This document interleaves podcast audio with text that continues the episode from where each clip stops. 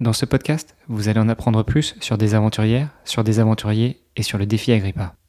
Et justement, ce défi et sa préparation sont possibles grâce aux partenaires qui m'accompagnent. Et juste avant de commencer cet épisode, je voudrais remercier tout d'abord Ohana qui m'accompagne depuis le début et Nolio qui permet à mon coach de s'amuser avec la préparation du défi. Allez, je ne vous embête pas plus longtemps, je vous laisse écouter ce magnifique épisode. Bienvenue dans Agrippa 2023, le podcast avec lequel vous allez découvrir la préparation d'un héros du quotidien pour le défi d'une vie. À chaque épisode, on vous propose de suivre Herman, sportif amateur, père de famille et responsable de nombreux projets professionnels dans l'accomplissement d'un projet fou, celui de la traversée de la France en swimrun. Alors entrons maintenant dans les vestiaires de ce défi Agrippa 2023. Salut, salut tout le monde et bienvenue dans ce nouvel podcast Agrippa 2000, post 2022, le nouvel Agrippa 2023. Et aujourd'hui, on est en compagnie de plusieurs personnes. Allez, je vous laisse les découvrir. On a, on a Paul, le coach, l'ami aussi de Hermano. Voilà, je, je, laissais la, je laissais la politesse à Paul. Donc, euh, effectivement, euh, j'ai invité euh, sur les bons conseils de Sylvain Paul à se joindre à nous pour pouvoir parler bah, justement de la préparation du défi Agrippa. Je pense que, comme tu l'as soulevé, Sylvain, c'était une bonne idée d'avoir le coach autour de la table pour échanger sur la V2 de ce défi Agrippa et puis qui nous explique lui comment est-ce qu'il le voit, comment est-ce qu'il imagine. Et, et moi, je vous raconterai comment je suis en train de le vivre. Ah bah dis donc, la conclusion, elle, euh... elle, est pique là. le ton final, il est fou. Ouf Et puis, euh, et puis bah forcément, puisque tu as invité euh, les, les invités autour de la, de la table à se présenter, bah voilà, je me représente. Moi, c'est Hermano, euh, marathonnaire, quatre enfants, marié, un boulot, des projets dans tous les sens, et surtout un joli projet qui s'appelle le défi Agrippa. Oui. Et si vous voulez en savoir plus, on va pas s'amuser à faire un récap de tout ça. Je pense, on peut quand même renvoyer tous ceux qui nous écoutent euh, à retrouver sur euh, la, première, euh, on va appeler ça la première saison en fait d'Agrippa. On va pas, voilà, c'était la saison 2022. Maintenant, on va lancer la saison un peu en avance de 2023. Ah. C'est ça. C'est un peu comme le, les saisons scolaires en fait. On est un peu en décalé. donc là, en, septembre, on a lancé euh, la saison 2023 du, du, du défi Agrippa avec, bah, pour ceux qui euh, qui sont pas encore à la page, comme l'a dit Sylvain, allez réécouter les premiers épisodes, des premiers épisodes du podcast euh, du défi Agrippa. Euh, donc l'objectif, eh ben, ça va être de prendre un départ le 15 mai pour mener à bien ce défi. Euh, j'en profite pour le placer aussi parce qu'on on en a parlé un petit peu en off, Sylvain ce podcast, il est pas, on, peut l'écouter aussi bien sur le flux du euh, podcast du défi Agrippa, mais aussi sur le flux euh, du podcast dans les vestiaires. On reprend un petit peu aussi la diffusion des épisodes du podcast dans les vestiaires, ce qui va, ce qui explique aussi que, eh ben, on va avoir parfois euh, des des, des, épisodes qui vont pas être tous les mêmes. On va avoir ces épisodes comme on est en train de les faire en, ce moment, c'est-à-dire où on parle tous les deux ou tous les trois avec le coach euh, sur justement le, le suivi euh, de la préparation, la planification aussi, euh, comment vont se dérouler les prochaines semaines. Et puis on va avoir aussi quelques belles interviews que j'ai déjà réalisées il y a longtemps, mais que je n'avais pas encore diffusées, euh, de sportifs, d'aventuriers, de gens très inspirants que je voudrais partager avec vous et euh, pour que vous puissiez comprendre aussi un petit peu quel est mon état d'esprit de néo-aventurier qui se lance dans ce défi Agrippa. Et donc, ouais, là, on est en train de tout organiser. Et euh, vite, et en fait, euh, idéalement, ça serait un rendez-vous de, de nos trois, une fois ou deux fois par mois, quoi, à peu près. On va dire. C'est ça. Paul, tu Exactement. Oui, je voulais simplement dire que je ne sais pas si c'est la version 2 Agrippa. Je dirais c'est euh, la reprise de la version 1 après une interruption euh, malheureusement forcée.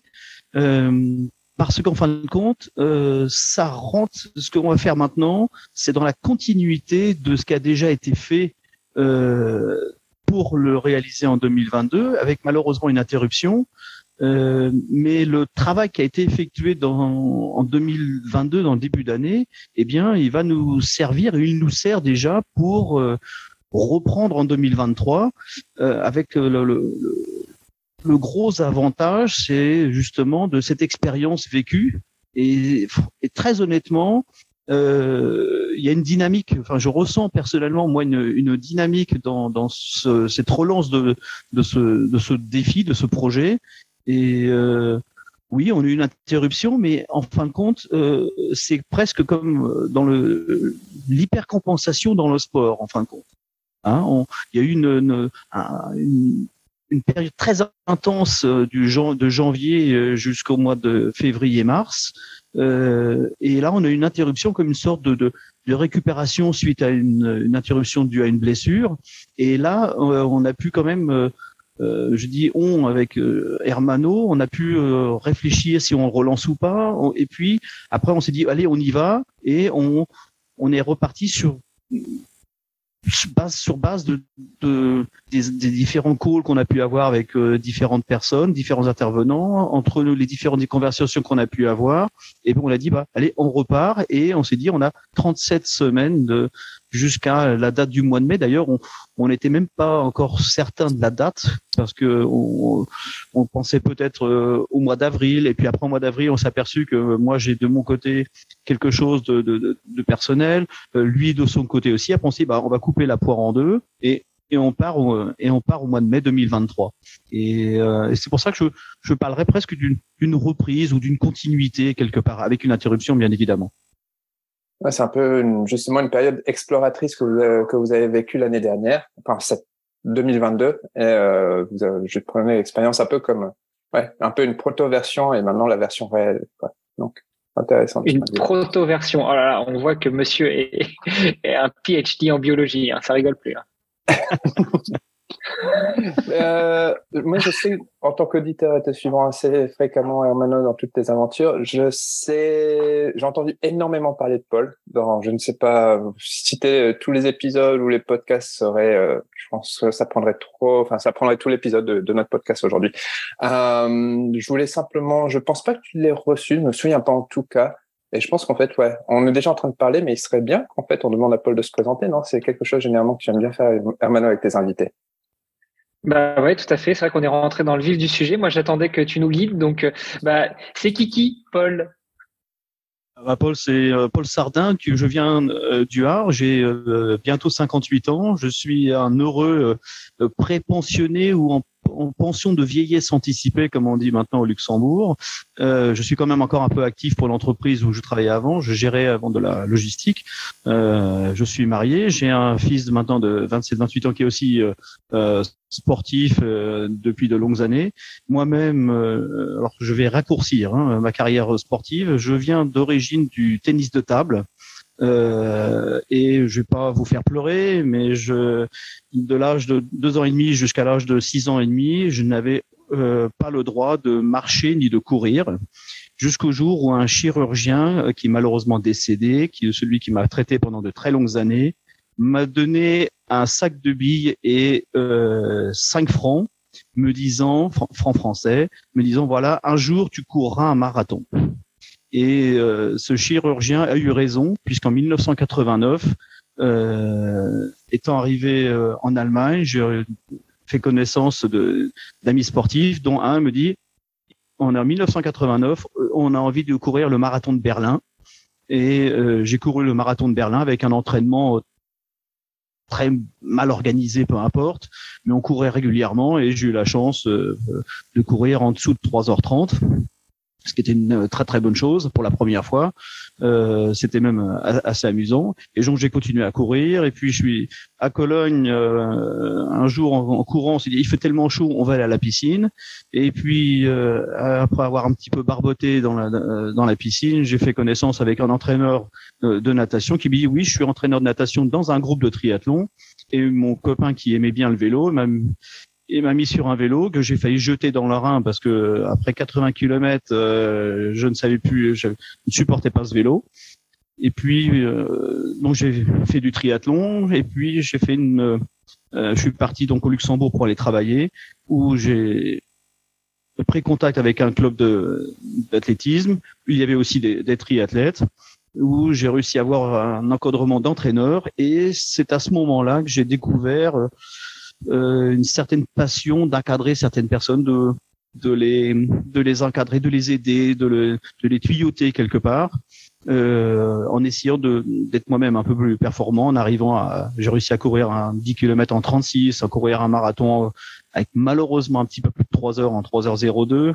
Euh, et puis j'ai fait des distances Ironman également. Euh, le triathlon, vraiment quelque chose de, de très passionnant.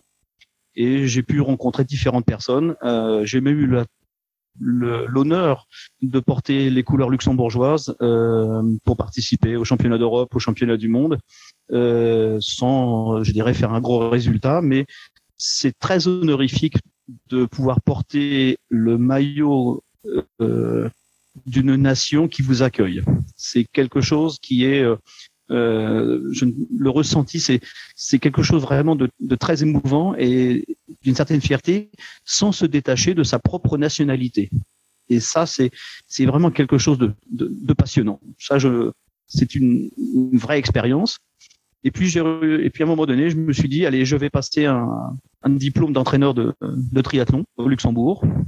J'ai décroché donc à différents niveaux. J'ai décroché le niveau C et puis j'ai fait une formation générale en niveau B. Et la seule chose que je, n'avais pas encore pris conscience, c'est qu'en fin de compte, on devient vraiment entraîneur que seulement après quelques années d'avoir vraiment pratiqué l'activité d'entraîneur. Euh, pourquoi? Parce que on a sa propre expérience, c'est vrai, mais si on ne voit pas ce que font les athlètes que l'on encadre, si on n'écoute pas ces athlètes que l'on encadre, eh bien, on ne peut pas progresser en tant qu'entraîneur. Oui, c'est vrai, il y a la littérature, il y a beaucoup de moyens d'apprendre. Mais si je puis dire, faut pas, faut pas m'en vouloir, c'est que de la théorie. Mais si on a ces, athlètes que l'on que l'on entoure avec les côtés positifs, côtés négatifs, eh bien, on s'enrichit de tout ça. Et après, on essaie de de s'intéresser au pourquoi euh, il y a tel et tel résultat, pourquoi il n'y a pas eu de résultat, pourquoi telle et telle telle et telle humeur. Et c'est vraiment quelque chose de très très passionnant. Et si je dévie un petit peu de la conversation pour arriver vers notre ami euh, Hermano qui, qui lance son défi, euh, il faut pas croire que tous les deux ça a été facile lorsqu'on a fait connaissance, parce que euh, malgré toute sa bonne volonté, toute sa, euh, ça n'a pas toujours bien fonctionné. Euh, et ça, c'est un peu normal parce qu'un athlète qui n'a pas été habitué à être bien encadré, de pouvoir euh, et de ne pas avoir du vrai ressenti, euh, eh bien, c'est pas toujours facile. Euh, mais on y a cru et puis euh, humainement, bon, on savait que ça allait, ça allait fonctionner de toute façon parce que son approche était euh, très proche de la mienne, si je puis dire, même humainement très très facile. Euh, j'ai eu la, la chance de pouvoir encadrer une athlète extrêmement difficile à suivre parce que une athlète qui a eu euh, malheureusement des problèmes d'anorexie et de, boulimie, donc une personne extrême qui mentalement était, avait des difficultés à, se gérer, mais qui avait réussi à, à passer ce cap. Euh, et, euh, euh et donc c'est beaucoup plus facile de suivre par exemple un athlète comme comme Hermano euh, parce qu'il avait une envie. Donc en fin de compte son envie était presque plus grosse de ce qu'il pouvait euh, envisager éventuellement. Euh, et vraiment l'envie de bien faire, ça c'est une qualité des défauts, de, un des gros défauts aussi de, de, de Hermano, de, une grosse envie de, de, de bien faire. Et euh, ce qui lui joue parfois des tours. Et puis, mais on a fait de, et depuis, bah, ça fait plusieurs années que je, j'encadre aussi euh, moins, moins d'athlètes parce que euh, à un moment donné, euh, on aime bien avoir, je dirais, ce, petit cocon quelque part, ce, petit confort. Euh, euh, et, et, je pense que par exemple ce, ce défi, comme d'autres athlètes que je, je peux encadrer, euh, c'est vraiment quelque chose de, c'est un challenge à chaque fois, à chaque moment, un challenge parce que bah, parfois ça se passe bien, parfois ça se passe mal. Euh, Moi-même, il faut remettre les choses en place. Il faut, euh, euh, c'est passionnant. Euh, et puis j'ai aussi la, la chance d'avoir côtoyé, je pense, d'entraîneurs euh, de niveau international lesquels euh, aussi ont une grosse expérience, mais là on parle du, très très haut niveau, on parle du, niveau olympique. si on parle de l'entraîneur de, de, Hugues Dubosc par exemple, euh, on parle par exemple avec euh, l'allemand Stefan Grosse qui a eu un des, plus gros triathlètes euh, qui ont gagné plusieurs fois à Hawaï euh, également. Et, là on se retrouve à du, à du très très très très haut niveau. Et ce qui est bien, parce que là, on peut glaner des choses un petit peu à gauche et à droite, euh, et puis en même temps essayer de faire relativiser euh, toutes ces, ces séances d'entraînement pour des athlètes qui font beaucoup de travail à leur niveau, d'accord, beaucoup de travail à leur niveau, mais tout en essayant de leur faire euh, passer le message messieurs, voilà votre niveau de performance. Vous pouvez vous améliorer, mais vous pouvez aussi avoir encore plus de plaisir dans ce que vous faites, sans chercher, eh bien, le, le, je dirais le, la médaille d'or, puisque euh, cette, cette, médaille d'or, malheureusement, vous n'avez pas malheureusement pas ces capacités à pouvoir l'obtenir. Mais c'est pas grave, c'est pas grave. Voilà un petit peu mon mon état d'esprit et j'ai toujours dit la la performance c'est ma performance et ça c'est important. Ça c'est c'est et le, le, plaisir de, de faire du le plaisir de faire du sport. Ça c'est ça c'est important la vision que tu as au niveau entraîneur en disant de toute façon on ne devient pas, pas en tout cas tu dis pour toi euh, je me permets de tutoyer euh, on ne devient pas un entraîneur tant qu'on n'a pas passé quelques années à entraîner ça rejoint un peu justement la enfin je vois le niveau enseignement quoi. Les enseignants c'est la même chose par exemple. On ne devient pas un bon enseignant tant qu'on n'a pas été au contact et on ne sait pas exactement quel est le besoin et la réponse euh, de, de l'audience qu'on a en face. Donc ça ça rejoint un peu ça. Et puis je suis sûr qu'il y a d'autres métiers pareils quoi donc, tu es entraîneur à peu près de course à pied depuis 2000 et entraîneur de triathlon depuis 2010, plus ou moins, dans les. Non, euh, ça, fait, ça fait un peu plus longtemps, je crois. Euh, je ne sais même plus d'ailleurs. Euh, je vais dire des bêtises. Euh, ça fait une bonne quinzaine d'années quand même, oui, au niveau de l'entraînement, au niveau triathlon, euh, course à pied. Euh, allez, je vais, je vais pas me lancer des fleurs, mais j'ai eu la chance d'avoir des athlètes performants, dont ben, je, si je parle de, de, de la luxembourgeoise ou qui a eu gagné ben, le, un 10 km sur, sur route. Elle a gagné un semi-marathon. Euh, elle a été, euh, euh, contrairement à ce qu'on aurait pu penser, championne aussi au Luxembourg en, triathlon. à un âge où on pourrait dire, bah, ce serait plutôt la jeunesse de, d'avoir ce, ce, succès. Euh, ça, j'en suis, j'en suis assez fier. Euh, et je suis aussi fier aussi, et ça, je pense que Hermano, on va pas se, se cacher, ne rougit pas. Euh, on a réussi à préparer un marathon, si tu te rappelles, en quelques semaines. Euh, que tu as réussi. Euh, le marathon de Paris en cinq semaines en 3h28. Et euh, franchement, euh, ça c'est quelque chose euh, qui est formidable parce que ça a vachement bien fonctionné et c'est vraiment quelque chose où personnellement je ne peux que, rendre. Ça a vraiment été très positif et ça c'était c'était un gros risque. Ça je me rappelle encore, hein, si tu te rappelles. et ça a fonctionné. Ça c'est vachement bien. Ça c'est un truc qu'on se dit. on n'a pas la science infuse, mais ça a fonctionné. Ça prouve que la relation entraîneur-athlète a, a, fonctionné. C'est c'est vraiment quelque chose parce que ça nous a marqué. Hein. Mais euh, en revanche, j'ai aussi euh, demandé à Armando de ne pas faire une compétition. Hein, et ça, euh, pourquoi? Parce que l'entraîneur a aussi une certaine obligation de protéger les personnes qui l'encadrent. et ça, c'est important. ça n'a pas été facile parce que c'est toujours une grosse déception, mais on a bien fait de le faire. parce qu'après, on a essayé de rebondir sur différentes choses. Et ce que j'aime bien faire, c'est toujours laisser une porte de sortie à un athlète quelque part. Laisser toujours euh, un petit un, peu de porte ouverte quelque part, pas pour s'échapper, mais justement pour ne pas se retrouver dos au mur et puis savoir quoi faire quelque chose. Donc il faut que l'important que l'athlète puisse euh, vraiment bien réfléchir. Est-ce que je peux? Et puis à un moment donné, je peux faire marche arrière, ouvrir cette porte et euh, avec une certaine déception, euh, certes, mais en fin de compte, cette porte-là, elle ouvre sur, euh, sur autre chose. Il hein, n'y a, y a, pas de souci. Ça, c'est important. Et donc, ça fait combien de temps que, vous connaissez Pardon.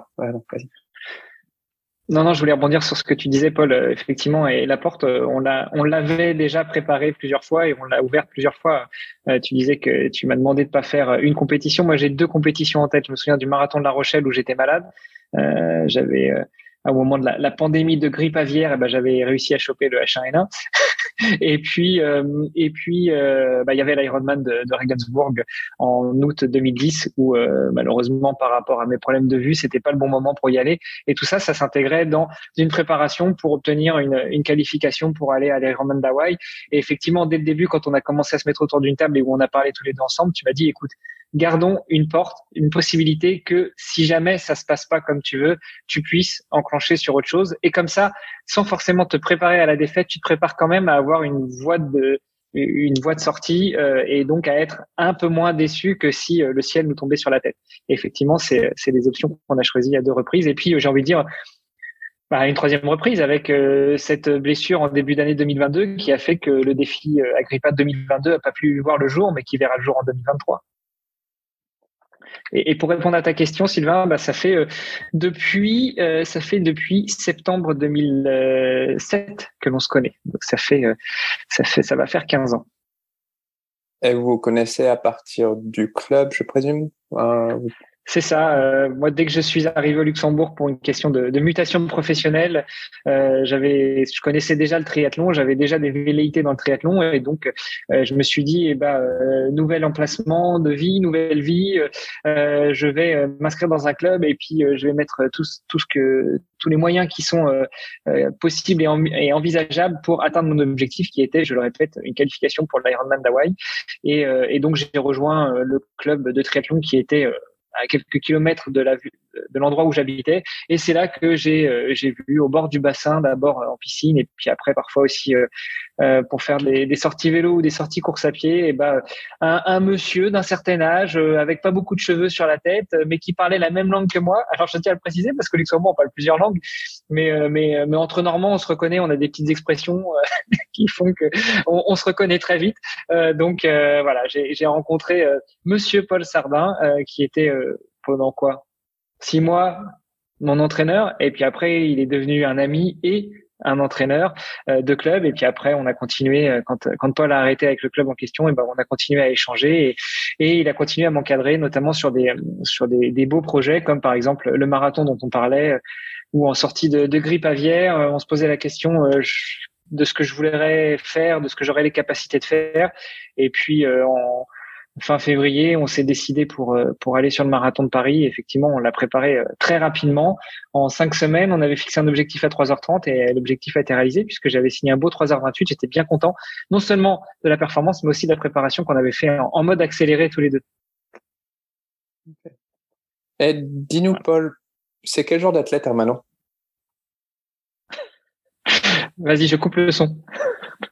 Alors, c'est un sportif euh, extrêmement motivé, toujours à la quête de vouloir euh, bien faire, comme je le disais, et euh, un athlète, un, athlète motivé, qui est amoureux de son sport, qui aime la performance, c'est vrai, aime s'améliorer, mais qui a une grande valeur, je dirais, d'humilité par rapport à ce qu'il fait euh, conscient de, des efforts qu'il doit faire pour euh, faire euh, différents exercices, différentes séances.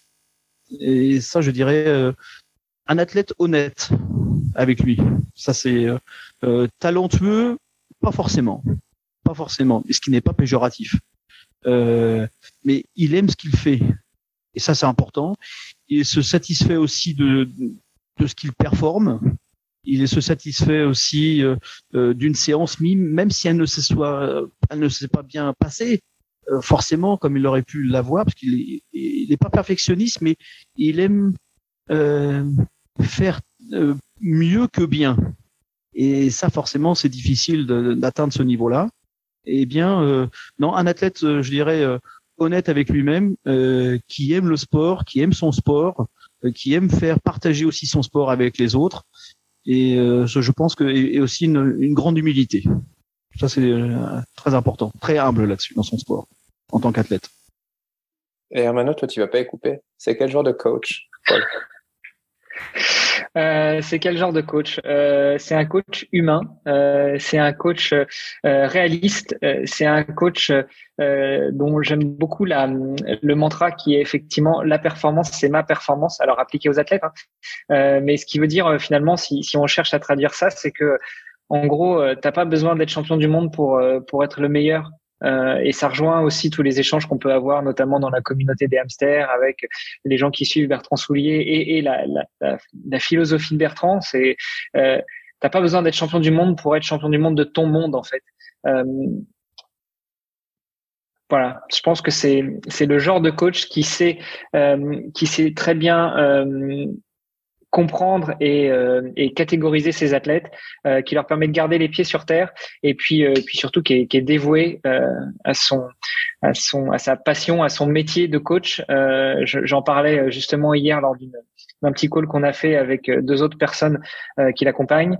Et, et, comme je lui disais, bah, sur ce défi Agrippa, sur cette deuxième tentative, c'est lui qui est en train de tout, de, de tout faire. C'est lui qui est en train de reprendre le tracé, c'est lui qui est en train de préparer les différentes étapes, de travailler sur la logistique. Et, et je me sens, je me sens comme un comme un prince à qui on va apporter un plateau et qui a pas grand chose à faire, si ce n'est mettre les chaussures, aller courir et puis mettre le bonnet et aller nager. Euh, on va passer un peu sur euh, le, vraiment le thème plus Agrippa maintenant, je pense, euh, en demandant, enfin, de la part des deux en fait, quel est un peu le bilan de Agrippa 2022, surtout entre dans le bilan en fait les, les problèmes, ce qui a ce qui a à être fixé pour cette cette ce nouveau relancement de, de préparation et de, de défis? Euh, donc, qu'est-ce qui a été identifié comme étant peut-être positif, mais aussi qu'est-ce qui a été euh, identifié comme négatif et qu'est-ce qui donc va être changé? Quelle est la nouvelle approche de ce nouveau défi? Armand, tu commences ou tu veux que je commence? Allez, je vais commencer, comme ça tu pourras réagir, tu pourras me taper dessus. Euh, alors, première tentative, qu'est-ce que j'en ressors ou qu'est-ce qu'on en ressort? Je pense c'est le, le risque qu'on a pris à monter très vite en charge parce que bah parce qu'on a vraiment commencé à rentrer dans la prépa euh, en janvier 2022 pour un départ, je le rappelle, qui était prévu euh, fin avril 2022. Donc, ce qui, en gros, ce qui laissait euh, trois mois et demi, voire quatre mois pour faire la préparation. Et, et, et on savait qu'on prenait un risque, mais on a essayé. Donc, ce qui en ressort, c'est bah, effectivement ce risque de monter en charge très violente, très rapide, et, et, ce qui a amené bah, aux blessures. même si on en a déjà parlé longuement, je pense qu'il n'y a pas que la montée en charge qui a généré des blessures. Il y a aussi un problème de récupération qui a été euh, très largement euh, généré par euh, beaucoup de charges mentales par ailleurs en dehors du sport, euh, le boulot, la famille, euh, des projets personnels, etc., qui ont fait que j'étais pas dans les meilleures conditions pour récupérer. Et c'est là toute la différence, j'ai envie de dire, pour euh, rebondir sur ce que disait Paul tout à l'heure, avec les sportifs de haut ou de très haut niveau qui, bah, qui n'ont pas grand-chose d'autre à penser que de pratiquer leur sport et qui se lèvent le matin, vont faire leur sport, récupèrent, remettent éventuellement une deuxième ou une troisième séance et puis rentrent à la maison, mangent et vont se coucher. Voilà. ça, c'était pas mon cas et c'était pas notre cas parce que Paul aussi était relativement chargé. Euh, ça, c'est le premier apprentissage. Euh, le deuxième apprentissage, et je sais que j'en avais parlé avec toi, Sylvain, lors du dernier épisode de, ce podcast, euh, sur la première saison, pour ainsi dire, c'est que finalement la blessure m'a fait du bien aussi, parce que avant la blessure, la montée en charge se passait bien. je me sentais extrêmement bien dans mes entraînements. Je me sentais limite invincible. Et en fait, la blessure, elle te fait remettre les pieds sur terre. Elle te rappelle que bah, t'as beau être motivé, t'as beau en vouloir, euh, en fait, dans le monde réel, ça se passe pas comme dans une bande dessinée ou comme dans un film. Euh, parfois, il y a des blessures qui arrivent et puis il faut apprendre à les gérer. Et, et si tu sais pas les gérer, bah, il faut savoir euh, tirer des conclusions sur euh, sur les sur les objectifs que tu t'étais fixé. Euh, voilà. Donc du coup, euh, bah, du coup, qu'est-ce que donc ça, c'est les, enseignements qu'on en a tirés. Euh, Qu'est-ce qu'on va mettre en place pour euh, corriger tout ça? Et eh ben, euh, comme Paul l'a dit, on a commencé beaucoup plus tôt. On avait 37 semaines quand on a commencé à reprendre la préparation. Donc là, on en est un petit peu moins. Il reste 34 semaines.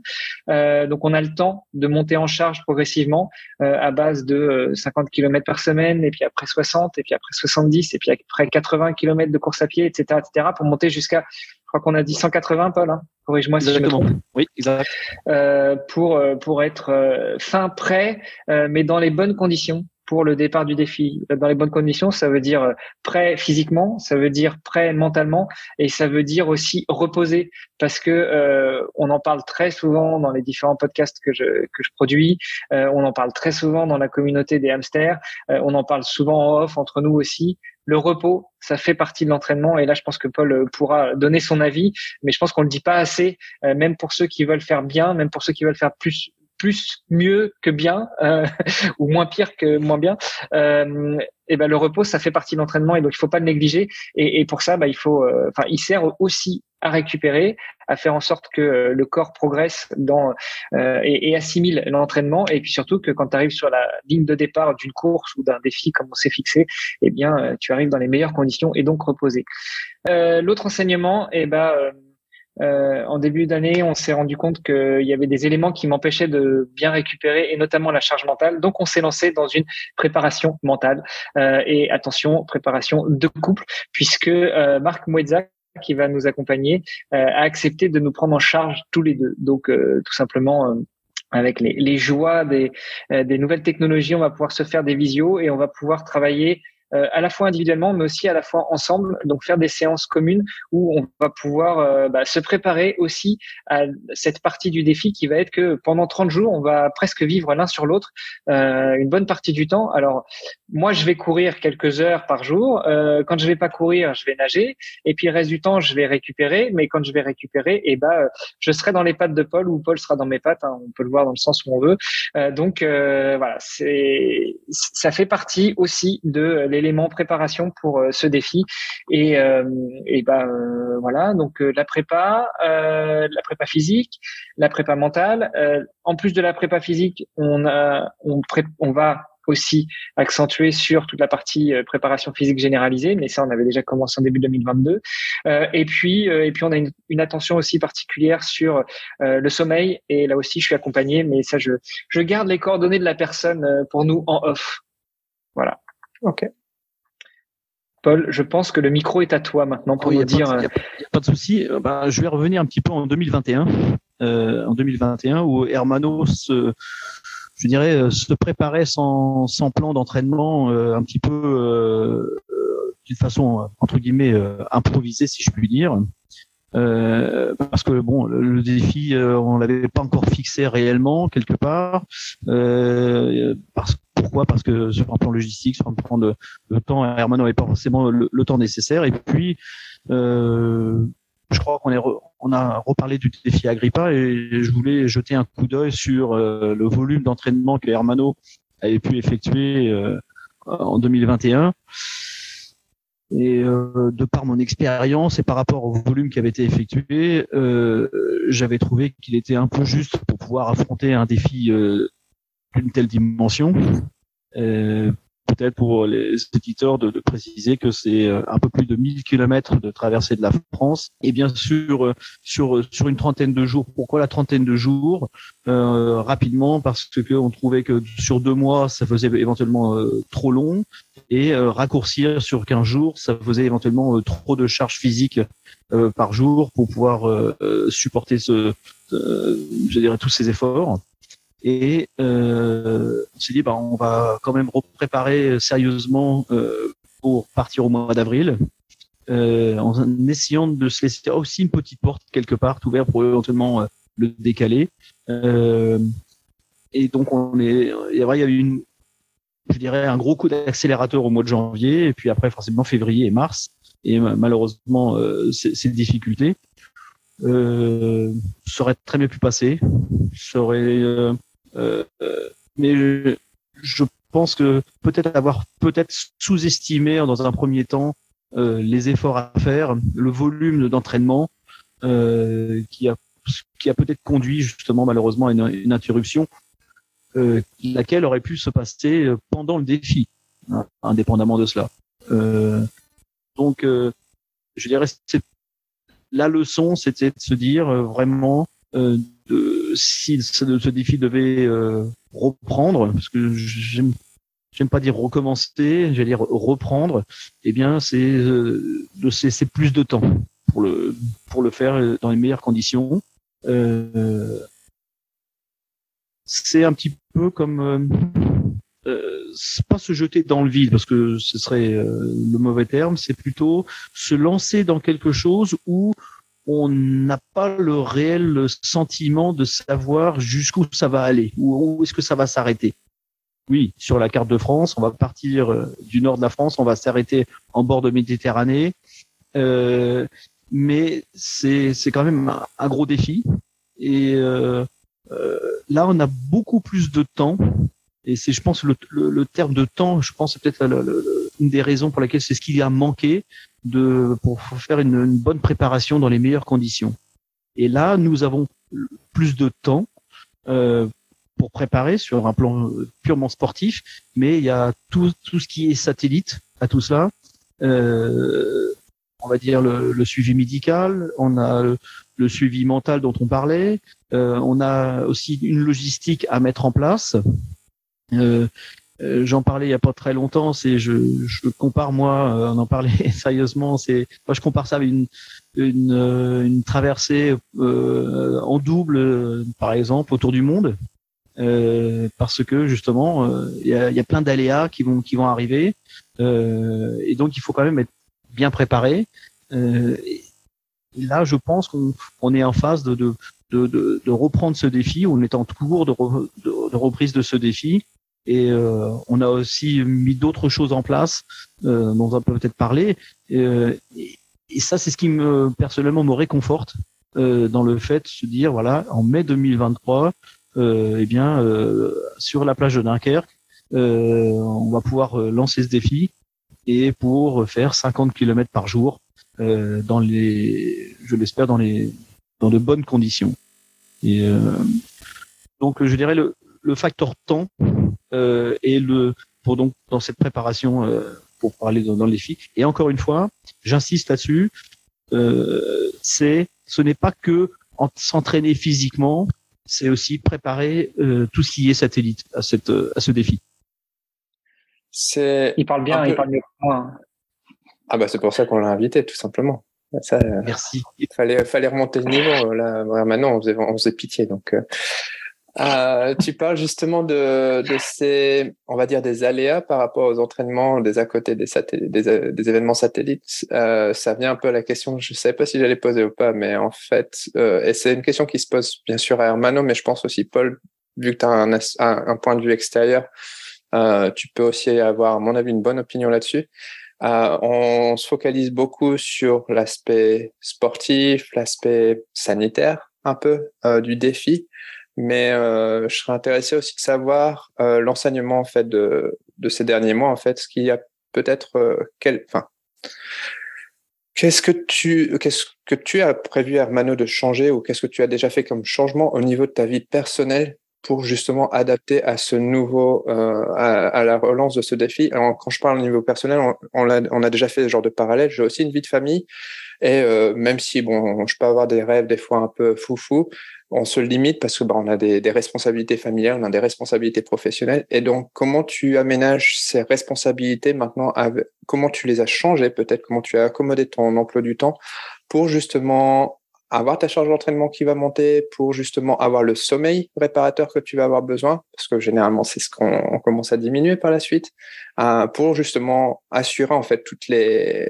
toutes les nécessités de, de ce de, si je peux interrompre Hermano euh, juste avant de euh, te laisser la parole, si je euh, justement pour pour finir, pas finir présenter, me présenter, mais plutôt de dire que ma philosophie a toujours été quand j'encadre un athlète, il est important qu'il connaisse bien son environnement avant de se lancer dans une préparation euh, quelle qu'elle soit, sur un 10 km, enfin même sur un 5 km, sur un 10 km, un marathon, un triathlon, euh, c'est que l'athlète prenne vraiment conscience quand il n'est pas un athlète professionnel, de bien regarder son environnement et en fonction de ça, on va pouvoir mettre quelque chose en place puis pour que l'athlète ou que la personne se sentent à l'aise dans ce qu'il fait. Et pour rebondir sur euh, Agrippa 2023, avec Carmono, nous avons, eu des différentes discussions. On aurait pu dire, euh, bien, euh, mais l'autre côté, une fois que ton autre projet, euh, ton autre projet sera terminé, on repart. Euh, on a eu vraiment de, bonnes discussions, calmes, bien évidemment, hein, puisqu'on sentait quand même l'envie d'Hermano de faire un, de faire un, de faire ce défi à coûte que coûte. Mais euh, mon but à moi, euh, parce que j'ai pas envie qu'il se jette à l'eau n'importe comment, j'ai pas envie qu'il se lance dans un défi n'importe comment, parce que c'est quand même quelque chose de, fascinant. Mais il faut garder la tête froide et se dire, voilà, regarde bien quand tu peux le faire, et à ce moment-là, on, on met une date et on va pouvoir euh, lancer ce, défi dans les meilleures conditions. À toi la parole maintenant. Euh, oui, oui, non, je, valide hein, que ça a toujours été ta philosophie, c'est-à-dire de, prendre bien en compte euh, l'environnement autour de nous et c'est vrai qu'on en a souvent parlé. Euh, pour répondre à ta question, Sylvain, bah écoute, euh, je, disais sur le ton de la rigolade que j'avais viré tout le monde, que je vivais en ermite dans une caravane dans l'Arzac, c'est pas vrai, hein, évidemment. Euh, non, écoute, j'essaye de, de, communiquer un petit peu plus avec ma famille justement sur les tenants et les aboutissants de la préparation de ce défi, et, et je pense qu'ils en sont un petit peu plus conscients et donc euh, conscients aussi du du, du, temps que dont je vais avoir besoin pour pouvoir bien préparer tout ça. Euh, et puis j'essaye de, de, recentrer certaines choses, euh, notamment euh, au niveau des podcasts, de euh, moins me disperser sur sur pas mal d'enregistrements, sur pas mal de choses. J'outsource beaucoup mes mes montages, comme ça ça me libère aussi du temps et de la charge mentale. Euh, j'essaie d'être moins perfectionniste sur les montages. Alors peut-être que certains auditeurs fidèles l'auront remarqué, mais euh, voilà. Euh, et puis, euh, et puis, euh, et puis, on va monter en charge tout doucement.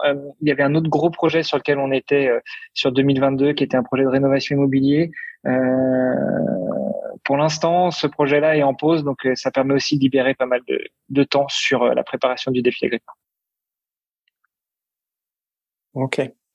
Et donc maintenant, à partir de, enfin, la préparation a déjà commencé puisque tu as déjà fait de... exactement depuis quand d'ailleurs cette nouvelle préparation a-t-elle commencé? euh, Depuis quand? Depuis euh, les depuis les premières semaines du mois de septembre. Depuis les premiers jours du mois de septembre. Et donc ça ressemble un peu à quoi? Ça sera peut-être plus à Paul de répondre là-dessus, on verra bien. Euh, ça ressemble un peu plus à quoi cette nouvelle préparation? Quelle est l'idée? Ah, il nous montre un joli calendrier. Malheureusement, peut-être qu'on qu'on voit pour de transférer visuellement. Euh, la montée en charge, enfin, comment ça va se passer au niveau bah, Ça va être de, purement course à pied et natation ou et PPG comment, Et comment ça va se passer au bah, On va laisser peut-être Paul s'expliquer justement sur la, la constitution de la, de la, planification parce que je crois que je l'ai jamais vu bosser autant. Hein. Il a déjà planifié les 37 semaines d'entraînement, donc euh, il y a du boulot, il y a du boulot. Vas-y Paul, raconte-nous tout ça. Alors, euh, je vais être très honnête. Euh, c'est pour moi le, aussi un, un, gros défi euh, que, de, que cette préparation. Euh, j'en ai aussi discuté avec différents entraîneurs à gauche et à droite qui, de leur part, euh, n'ont pas forcément ce genre de choses. Certains, oui, ont, ont eu des gens de traverser du désert, mais on, on, est à des centaines de kilomètres, des de 500, des 600, mais on est sur un, un parcours pareil, c'est assez intéressant. Et sur 37 semaines, euh, eh bien, euh, là aussi, il faut parler, avec, euh, communiquer avec l'athlète.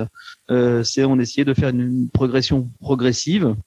Euh, eh bien, il y a une partie importante. Par exemple, en ce moment, on est sur, on a fait différents, j'ai fait différents blocs. Par exemple, en ce moment, c'est la base d'endurance avec du renforcement musculaire. Donc, bien évidemment, euh, la natation. la natation, on se base sur, pendant le défi, entre 3 et 4 km par jour, autant quand il sera possible de, de nager. Euh, pourquoi 3 ou 4 km C'est parce que lorsque l'athlète va avoir 50 ou 60 km à courir par jour, il y aura une certaine fatigue qui va s'installer. Mhm. Et euh, d'ailleurs, les exercices de préparation mentale vont pouvoir certainement nous aider. Mais mon but, c'est de se dire, il faut pas non plus que l'athlète euh, soit en permanence en train de faire son sport. Il faut qu'il puisse se, poser. Et une heure de natation, euh, pour ceux qui savent bien nager, bon bah c'est pas grand chose, mais une heure tous les jours. Une heure tous les jours après avoir fait six heures de course à pied. Et ça c'est pas évident euh, parce que le but c'est euh, but principal c'est la course à pied, d'accord?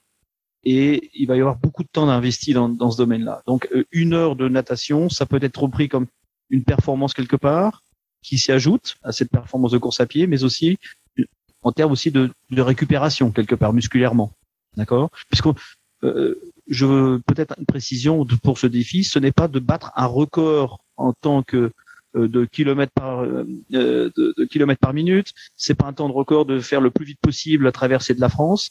C'est pas non plus de faire un record sur la natation. C'est d'absorber ce volume et ce défi de bout en bout dans les meilleures conditions possibles. Et ça, c'est important. Et donc, à partir de là, euh, quand on connaît euh, l'athlète, entre autres euh, Hermano, est basé aussi sur la première expérience qu'on a pu avoir en, début 2022, eh bien, on a fait une, une progression. donc, il y a six jours d'entraînement sur sept par semaine, parfois sept, mais c'est rare, parce que j'insiste à avoir une journée de pause, de repos, où la personne peut faire tout ce qu'elle veut, parce que c'est important. Et il y a des, parfois une, une, séance par jour, ou peut avoir deux séances de course à pied par jour, à laquelle s'ajoute une, une, PPG euh, qui, qui est importante, donc une préparation euh, physique générale qui est importante. Euh, déjà, ça change un petit peu la monotonie de l'entraînement, et puis ça permet de, de renforcer parce qu'il le faut. Euh, et puis il y a aussi de la partie natation. Euh, actuellement, c'est un peu difficile pour Hermano de s'organiser, mais on a le temps.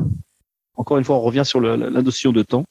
Et ça, c'est important. Donc, on a 37 semaines où euh, le but, en fin de compte, c'est très simple dans la planification. Il faut partir de la date à laquelle on, va pouvoir, soit de la compétition ou le début de, ce défi. Et puis, on regarde à partir de quel moment on va pouvoir commencer à s'entraîner. Et là, je reviens encore une fois, tout, même à la question que tu as posée tout à l'heure. C'était simple. C'était comment on arrive à gérer ce temps.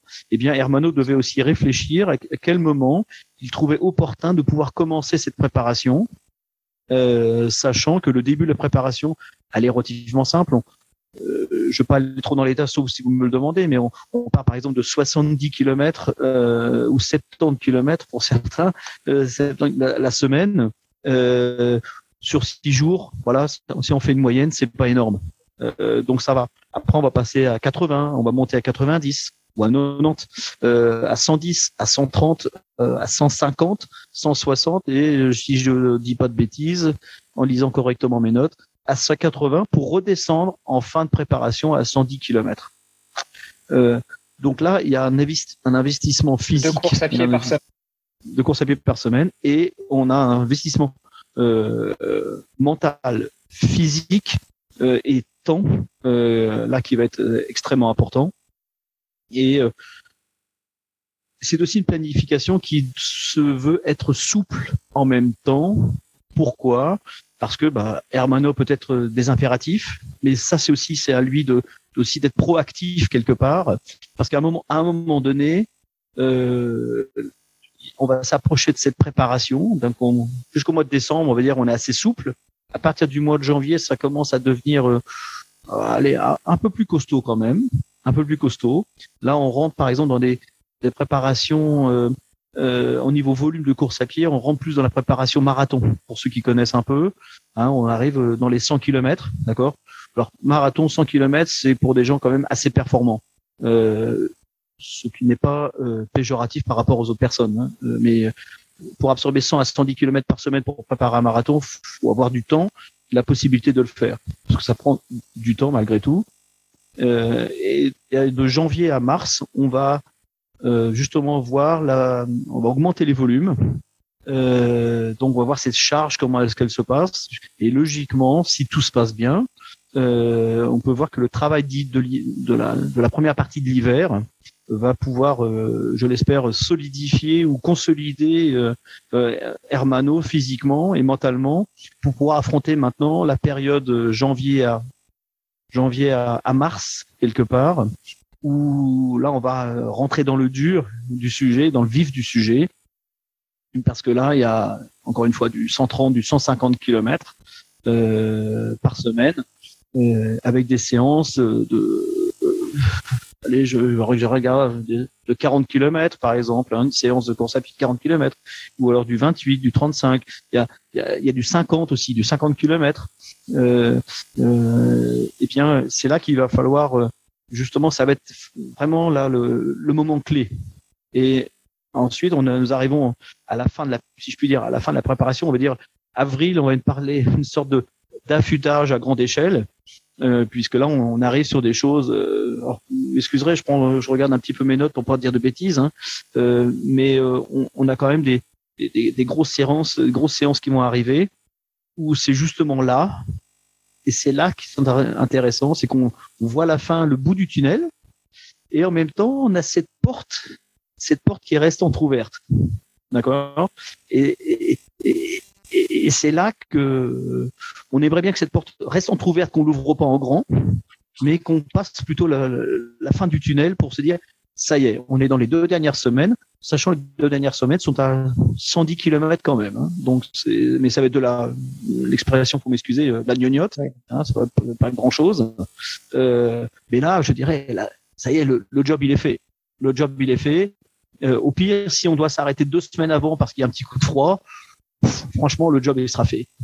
D'accord et, euh, et, voilà un petit peu comme la, sur, euh, comment j'ai planifié ce, euh, cette préparation. Euh, pour moi, qui est un nouveau challenge, je ne le cache pas.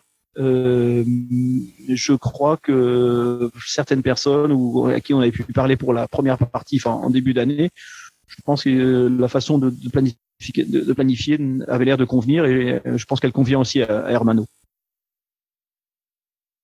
Je tiens à dire encore une fois, ça je l'ai j'ai déjà dit la dernière fois, Hermano n'a pas besoin de faire le défi pour rester mon ami et rester un athlète. Et ça, je le, je le, je le, j'insiste là-dessus. C'est-à-dire, même pendant le défi, même pendant le défi, si on, nous devions nous arrêter pour différentes raisons, ça ne changera rien entre lui et moi. C'est pour ça que moi, personnellement, je crois en ce défi, euh, très sincèrement, parce que cette philosophie-là, elle va dans les deux sens. C'est un bon point à mettre, à rajouter à la fin.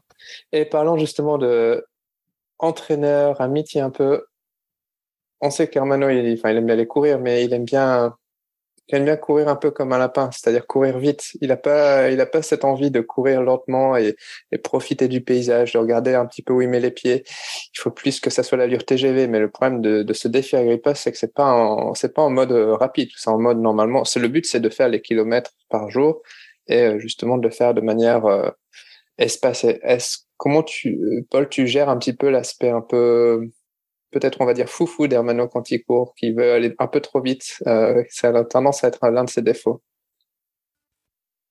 Euh, je, vais te contredire. Je vais te, je vais te, je, me permettre de te contredire. Euh, ça a été un, un point vraiment important, mais euh, moi, j'aime bien mettre des séances, par exemple, j'appelle ça des séances au feeling, où euh, la personne part sans montre ni cardio. Alors j'appelle ça d'avoir une séance marquée sans montre ni cardio. Alors aujourd'hui, forcément, il y a toujours un qui me colle son téléphone quelque part. Oui, je l'ai pas regardé, patati patata.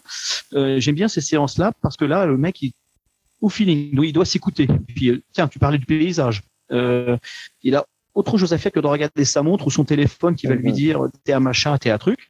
Euh, euh, et le, le, lendemain, quand il ou là, le, pour la deuxième séance, quand il retrouve enfin son environnement de montres, de téléphone, de trucs machin, euh, euh, il se trouve, il se retrouve beaucoup plus à l'aise. Il dit ça y est, je suis, je suis sauvé. Et puis après, il va, dire oh putain, j'ai pas couru euh, mes 5 pardon, je dis putain, euh, j'ai pas couru mes 5 minutes 40, alors je devais courir les machins choses, des patati patata, euh, parce que ça montre à peut-être même foiré. Donc voilà, c'est ça. Donc important de, s'écouter soi-même. Euh, euh, non, je vais même, pour ça que je vais me permettre de contredire, dans ce sens, Hermano a pris conscience de, ça. Donc, euh, il sait, il arrive à se freiner. Et puis, pour le défi Agrippa, c'est vrai, on a fait un test avec des différentes intensités. Euh, oui, pour ça, en ce moment, sur les séances courtes, on fait parfois du peu plus rapide que euh, plus, rapide que va, de, va courir pendant le défi. Alors pour les auditeurs, euh, quelle sera la vitesse du défi sur les 50 km à faire par jour, divisé par deux, les 50 km on parle de 10 km heure, 6 minutes au kilomètre, plus ou moins, c'est ce qui est prévu. Il y a peut-être un jour, il fera du 5,55, du 6,05, d'accord? Alors, les, hier, je discutais dans le téléphone, la tribu des, des Yaka, Tuaka, Onaka, euh, Yapuka, euh, je veux bien les remettre au vestiaire, euh, parce que je veux bien les remettre au défi de dire oui, on peut courir beaucoup plus vite. Oui, c'est clair, c'est clair, hein, mais euh, je dirais, il faut quand même, euh, euh, je dirais, protéger sa monture hein, pour aller beaucoup plus loin. Et non, là-dessus, il y a, pas de souci.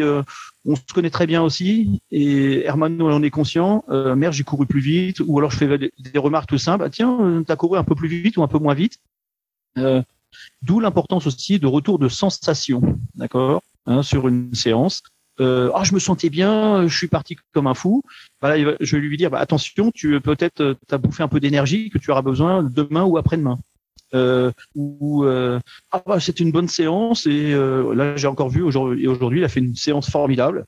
Euh, il s'est senti bien et le retour de la sensation voilà une, sensation, une, de facilité en plus. C'est exactement ce qu'il fallait rechercher cette facilité. Et ça c'est important. Parce que s'il est tout le temps dans le dur tout le temps dans le dur c'est qu'il y a un problème et euh, oui parfois un peu foufou mais ça c'est je dirais il a pris de l'âge hein, le garçon hein, il a pris de l'âge et de l'expérience et avec moi, c'est très bien que bon, euh, on rentre dans du ce défi pour moi. On en discutait encore hier. Hein, euh, même pour ceux qui préparent de l'Ironman à leur niveau, on rentre dans du haut niveau. Hein, c'est la préparation de haut niveau. On est, même s'il est, euh, si quelqu'un fait 12 heures sur un Ironman, 6 heures sur un marathon, ou il se lance un défi de, telle ampleur, un, un trail, un ultra trail, le gars il s'entraîne, ou le gars, la personne, pardon, hein, euh, eh bien, elle s'entraîne beaucoup. Et c'est du niveau d'athlète de, haut niveau.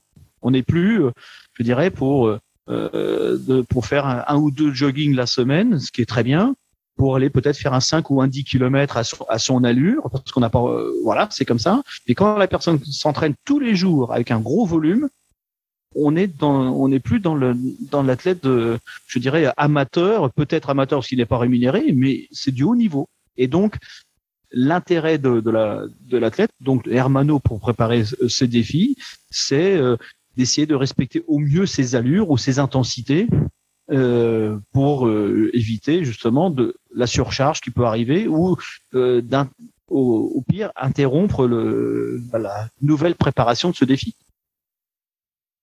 Il y a un peu justement, je pense, euh, d'enseignement qui vient de, de ces derniers mois de préparation et puis les blessures euh, successives en fait qu'il a eu. Enfin, je présume maintenant que ça a dû, ça a dû en fait peut-être édu... enfin, éduquer naturellement ton corps à justement faire plus attention à, à ta préparation. Maintenant d'ailleurs, tu es bien. Ouais, T'as plus de problème. Ouais, non, non. Au niveau, au niveau physique, euh, je suis bien, j'ai pas de problème. Euh, j'ai, j'ai les doigts de pied un peu écartés, mais ça, ça c'est normal euh, a priori. Euh, non, non, je suis, je suis bien, il n'y a pas de problème. Euh, écoute, oui, je pense que ça a un peu éduqué mon corps, mais surtout, surtout ça, enfin, cette cette histoire de courir vite ou courir lentement J'en suis convaincu depuis euh, des années, hein, depuis que je connais Paul. Et puis après, j'ai eu la, chance de, euh, de faire connaissance d'un certain Denis Boucher, euh, dont le mantra c'est courir lentement pour courir plus vite et plus longtemps. J'en suis tout à fait convaincu. Après, c'est plus difficile à mettre en œuvre surtout quand on, on, parle de soi. Hein, c'est le bon vieux, la bonne vieille expression faites ce que je dis, pas ce que je fais. Euh, mais là, de toute façon, par la force des choses, avec le volume qui augmente, avec l'intensité qui augmente, euh, on en vient à, ralentir. Parce que euh, bah parce que quand tu as des séances bicotidiennes, euh, le matin tu peux te mettre une mine si tu veux, mais l'après-midi de toute façon, euh, si tu dois à nouveau te mettre une mine l'après-midi parce que l'après-midi c'était la séance dure euh, qui était prévue, bah il faut bien la tenir. Et donc tu fais l'erreur une fois mais pas deux. tu vois là par exemple aujourd'hui on se parle ce matin, enfin en, en, première partie de journée j'ai fait la séance sur le midi c'était 10 km zone zone 2 donc relativement lent entre 6 et 6 minutes 20 25 au kilomètre. Bon, bah, je suis pas tout à fait satisfait de mon allure parce que je trouve que j'allais un peu vite. Si je regarde la montre en allure instantanée, des moments, la montre m'indique 6,25 euh, et puis d'un seul coup, pendant que je regarde la montre à 6,25, d'un seul coup, ça descend à 5,40. Euh, donc voilà, j'essaye beaucoup plus d'écouter mon corps plutôt que d'écouter euh, la bestiole que je porte au niveau du poignet parce que les données sont pas forcément fiables.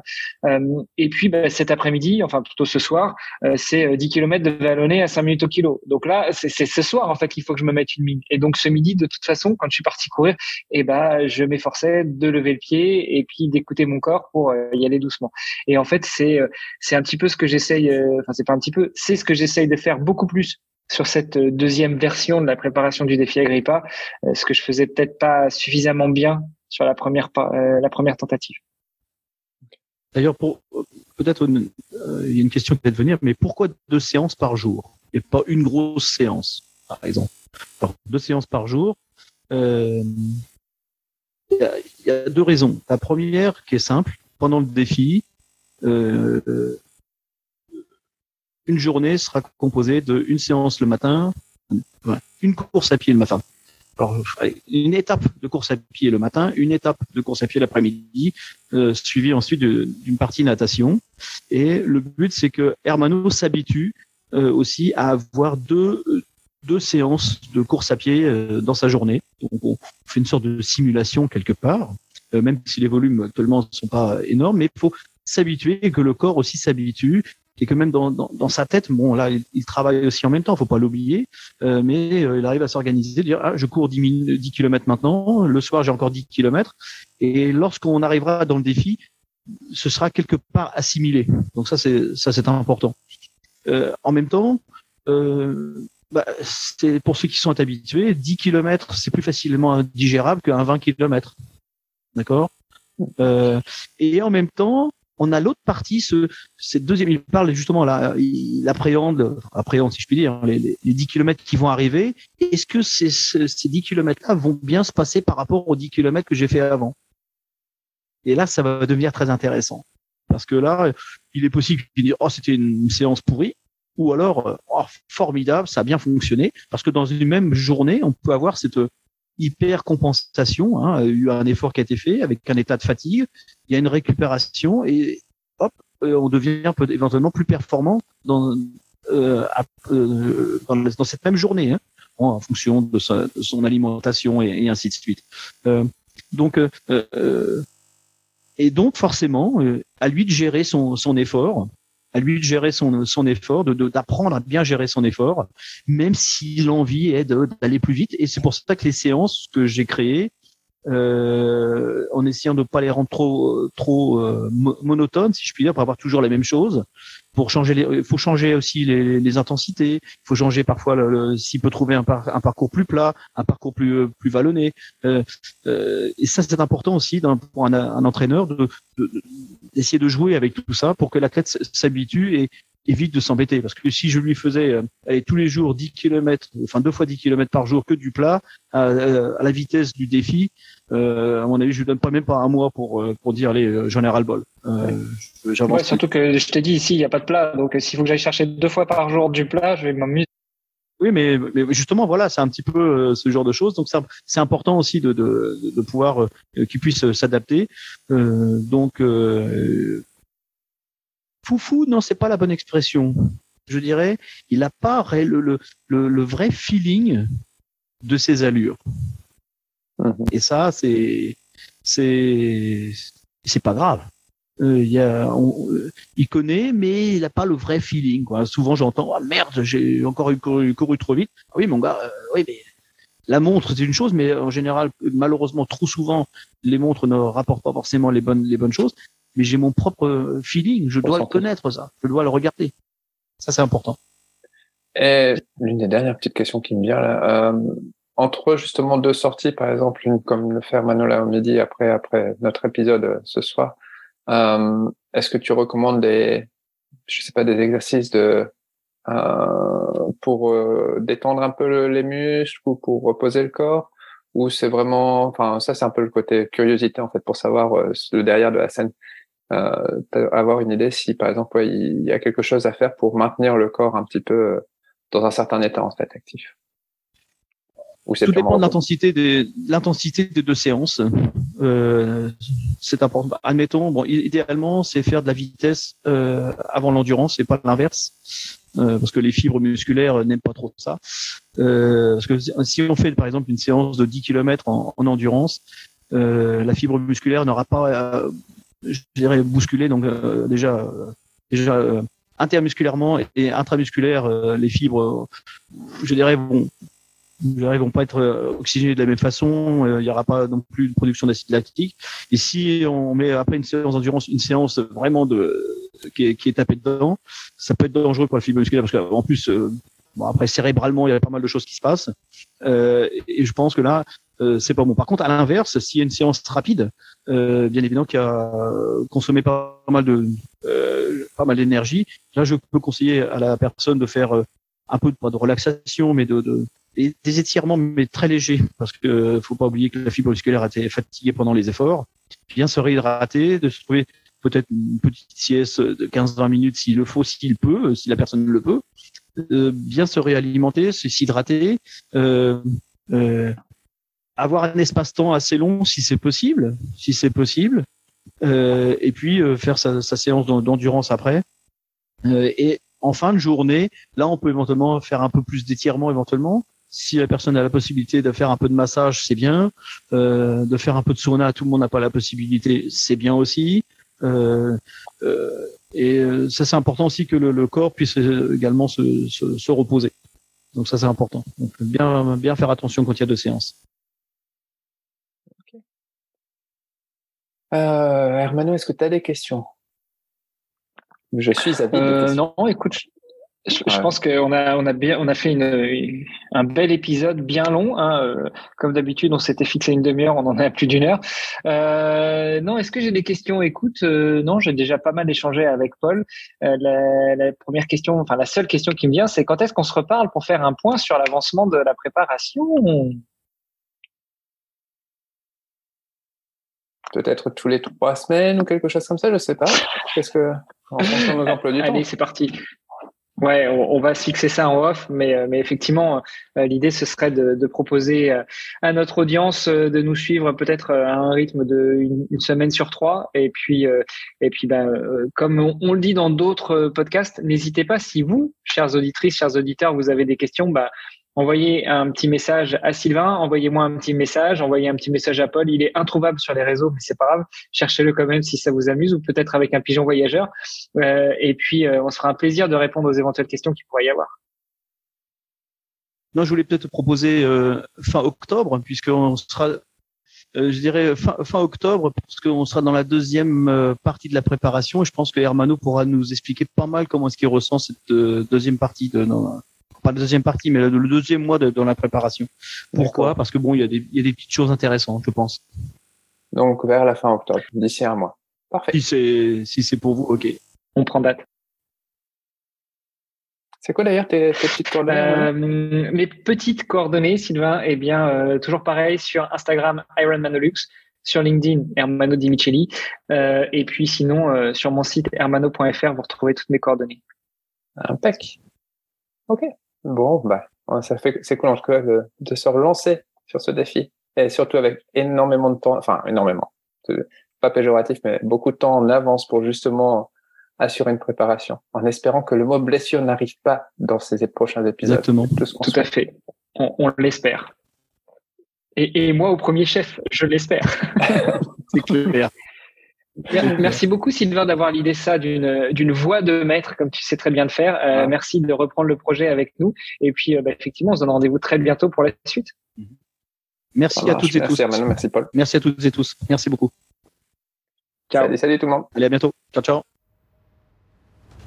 On espère que cet épisode vous a plu et n'hésitez pas à le partager. Si vous avez des questions ou vous voulez réagir sur cet épisode de podcast, contactez Hermano sur Instagram avec son pseudo Ironmanolux. À bientôt